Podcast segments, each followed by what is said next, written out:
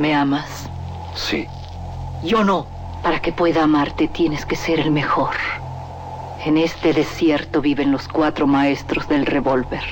Tú tienes que encontrarlos y matarlos. De las primeras letras del guion a la proyección de la última copia.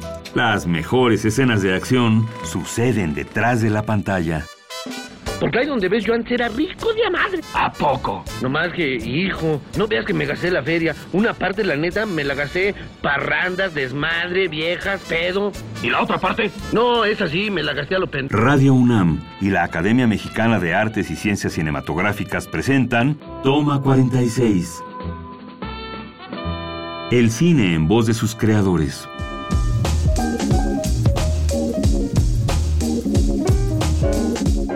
Tardes.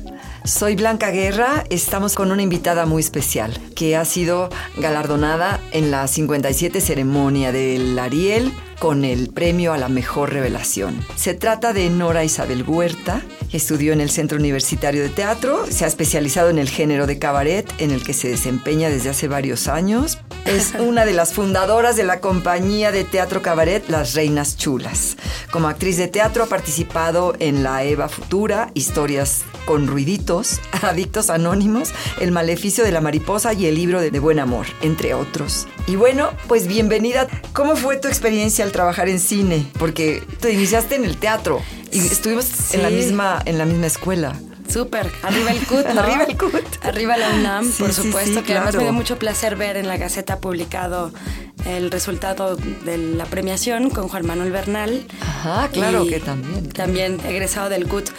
Pues nada, fue una experiencia eh, bastante mm, compleja en muchos sentidos. Una, porque bueno, mi formación como actriz, pero había hecho muy poco cine, en realidad había hecho participaciones más que especiales. Y bueno, en realidad este proyecto nace en origen eh, intentando combinar el documental con la ficción. En la historia actúan los dos personajes reales a quien les pasa la historia. Seguir viviendo es una película que habla sobre dos jóvenes que tienen que abandonar su casa, su historia, su familia, su vida, sus amigos, para refugiarse y salvar la vida eh, después de un atentado que recibe Norma Andrade, una activista muy importante en Ciudad Juárez, mujer que se vuelve activista tras el asesinato de su hija, víctima de feminicidio. Eh, Norma Andrade, después de 10 años de activismo por intentar esclarecer el, el asesinato y obtener justicia para su hija, se vuelve una activista muy importante, alguien intenta apaciguarla y un día le vacían una pistola encima. La mujer se debate entre la vida y la muerte, tiene a dos jóvenes que están bajo su tutela, los hijos de su hija, es decir, sus nietos. Y pues bueno, mientras esta mujer está en el hospital, tienen que sacar a los dos jóvenes de Juárez, porque aparecen mantas amenazándolos a ellos también y tal. Y bueno, pues tienen que huir. Ahí es donde comienza la historia que filma Alejandra Así es. Sánchez, Seguir viviendo, donde estos dos jóvenes tienen que salir de Ciudad Juárez. Si bien había un guion, sabíamos que había muchas partes que, iba, que tenían que ser improvisadas, porque pues teníamos que intentar hacer que ellos de manera natural contaran su historia. El personaje que yo interpreto en la película es una reportera eh, que por azares del destino eh, es ella quien tiene que sacar a los jóvenes. Es una road movie, toda la historia ocurre Exacto. en un coche Sí, donde sí. ellos se van conociendo y al final pues se hacen un poco familia. A veces, mientras los cineastas duermen, se bañan. Cuando el agua cae en mí, o preparan el desayuno, se infiltran en sus cabezas las ideas de un argumento. Un argumento es la idea general que se tiene de una película, es decir, un breve resumen que servirá para un futuro guion, en el que generalmente se incluyen los personajes, las acciones y las secuencias. Tres hombres criados por separado en pueblos de la Huasteca. Lorenzo, padre de familia y ateo. Juan de Dios, cura de una parroquia. Y Víctor, el capitán del ejército. Todos interpretados por Pedro Infante. Se ven en muchos conflictos debido a su enorme parecido físico. ¿por qué llora, mija? Porque no te maté. ¿Qué te parece? También llamamos argumento al texto que sintetiza en pocas líneas las acciones principales de una narración o de un guion. En ambos casos, son una descripción pequeña de la anécdota de una película.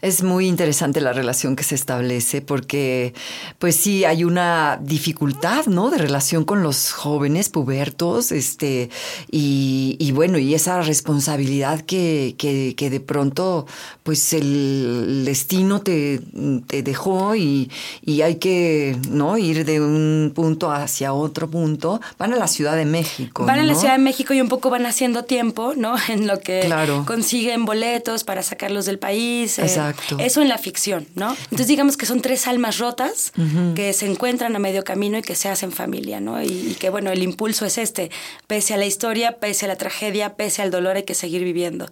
En medio de la historia, pues bueno, un poco ya tiene que hacer tiempo para sacar a estos jóvenes del país y retoma, bueno, se reconcilia con el pasado. Eh, nos encontramos con el padre del hijo, que además resulta que es un travesti, que vive en un pueblo.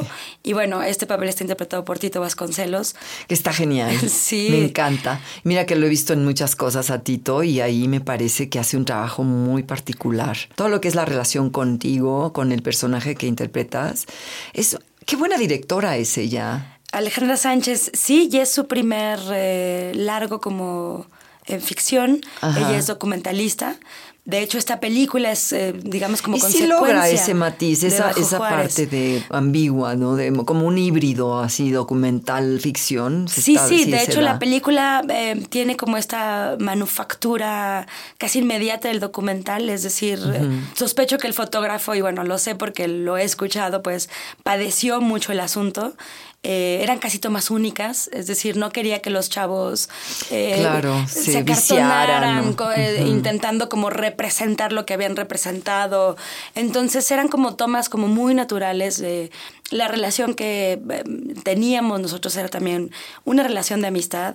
Y pues bueno, ellos un poco tenían que reconstruir o, reinterpretar eh, la sensación que tenían en el momento en que, en que tuvieron que salir de Ciudad Juárez y abandonarlo todo.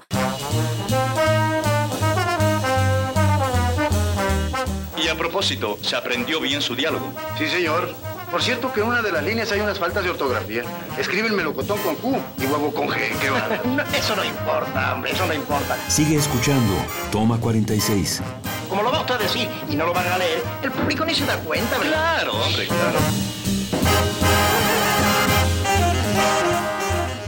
el personaje que, que hace es la, la, mujer que, está, que lleva esa responsabilidad, pues de pronto desespera y de pronto dice, bueno, entiende a los chicos y entonces los consiente, les entiende y, los, y les da lo que ellos quieren. Sí, eh, me parece que es eh, efectivamente es como una apuesta por un asunto más en lo humano. Si bien detrás el tema que está de fondo es terrible, es, brutal, es eh, espeluznante y, es una situación y una historia muy triste que desgraciadamente no solo es una en este país. No. efectivamente nunca, nunca hay esa, esa parte al a, mostrar ese lado mm, oscuro, digamos, esa, esa parte tan violenta y cruel de la historia. Pero siempre está presente. Hay em, en la película hay, inseguridad, hay un poco de paranoia, los chicos tienen miedo de pronto de las situaciones en las que están, es decir, ella refleja como de una manera muy sutil eh, pues la condición de estos jóvenes, ¿no? Y además es un poco eh, cuando los jóvenes en la vida real tuvieron que salir de Juárez, llegan a casa de Alejandra Sánchez, de la directora. Ah, Entonces, ah, bueno. un poco mi personaje es el personaje de ella, de cómo tuvo que por un par de meses integrarlos a su vida y otorgarles un, un paz, un, un, espacio de tranquilidad.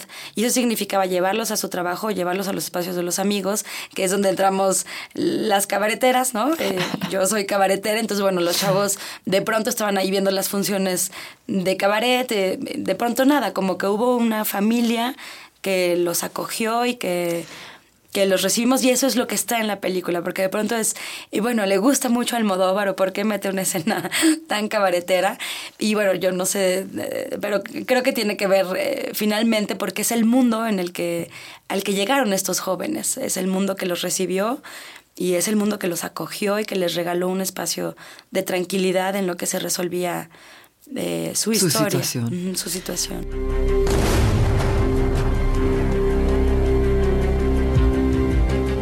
La película más esperada del año, con mucha acción, mucha aventura y grandes escenas de romance entre una famosa actriz y el actor más guapo del año. Muy pronto, en las salas de todos los cines. Por repentino que parezca, el tráiler es uno de los elementos más importantes para la promoción de una película. Este es un minifilme de dos o tres minutos de duración que anuncia un largometraje antes de que se estrene y está compuesto generalmente de breves extractos de la cinta.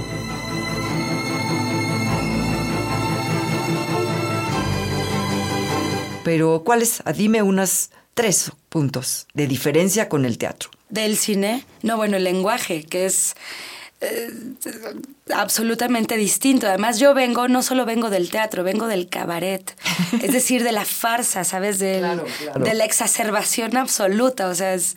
Si en el teatro hay que hacer el gesto Pero es grande, que en el eso es- cabaret es... Sí, no, y eso es un trabajo, vamos, que también cuentas con una directora, pero, pero sí, es, di- es muy distinto. Sí, sí, sí, es totalmente distinto. Mi lenguaje los últimos 18 años que he hecho cabaret, desde que salí de la escuela hasta el día de hoy, no he dejado de trabajar viernes y sábados en un En la espacio- estridencia. En la estridencia cabaretera. Entonces, bueno, en principio el, el- el lenguaje del que vengo, que es eh, fársico, es eh, estridente, es exuberante, es eh, caricaturesco, ¿no? Y de pronto llegar a un lenguaje donde todo es eh, chico, corto, pequeñito y mientras menos más. Entonces yo recuerdo de pronto escenas donde mm, nada, por la situación yo no podía más, o íbamos en el coche y ellos me empezaban a contar algo y yo rompí en llanto, ¿no? Así de, no, no puedo más con esta situación. Y Alejandra me bajaba y me decía, no, no, no, no, no, tú tienes que estar contenida, eres Sí, quien, quien, acompaña la- a estos claro. jóvenes, quien tiene la fortaleza, no te puedes romper porque si no, ¿a dónde llegamos en esta historia, no? A tres personajes llorando y tristísimos en, en algún rincón, rincón del país. El tono actoral, ¿no? Que es eh, totalmente Sí, aquí sí distinto era un realismo brutal, ¿no? Y que bueno, además el segundo reto dentro de la película era esto, o sea, mm, aprovechar cada toma, porque capaz que esa era la toma definitiva o el material necesario para la película. Entonces, eh, pues nada, a diferencia de las escenas que pude hacer con Tito o con Moisés Arismendi, eh, a diferencia con ellos, que era trabajar con actores, pues bueno, las tomas se podían repetir y mm, eh, Alejandra nos daba dirección, eh, eh, acotaciones más de, de, de directoras y actores y tal. Y con los chavos no, pues era la primera y que Dios nos haga reconfesados, que salga bien, que el personaje no se pierda, que, el, que la actriz esté concentrada para que el, el- el- el personaje no, no se vaya. Eso que acabas de decir, eh, sin duda en todos los trabajos se requiere concentración, pero en el cine, como tienes muchos puntos, muchas cosas que atender, muchas cosas a las que no puedes perder de vista, necesitas una concentración brutal. Brutal. En cada uno, ¿no? o sea, corre sonido, cámara, acción, y tienes que estar ya centradísima. Nora, muchísimas gracias. Digo, aunque hayas tenido otros puntos de, de, de al- algunas probaditas de cine, esta ya es así como la... Ojalá. ¿no? La- o sea, la adicción se te ve... se te- sí, no, esto ya de aquí la adicción. Sí, no, bueno, ojalá, es un medio fantástico, un, un- ah, bueno, qué puedo yo decir del cine, que no sepas tú que, que has hecho una extraordinaria carrera bellísima, y que bueno, Larguísima. es un, es, es, es un fenómeno bellísimo, pues. Sí, es- muchas es gracias, Nora. apasionante. Gracias. Acabas de escuchar Toma 46, una producción de Radio UNAM y la Academia Mexicana de Artes y Ciencias Cinematográficas. Producción Orlando Jacome. Guión Damaris Vera. Operación Francisco Mejía.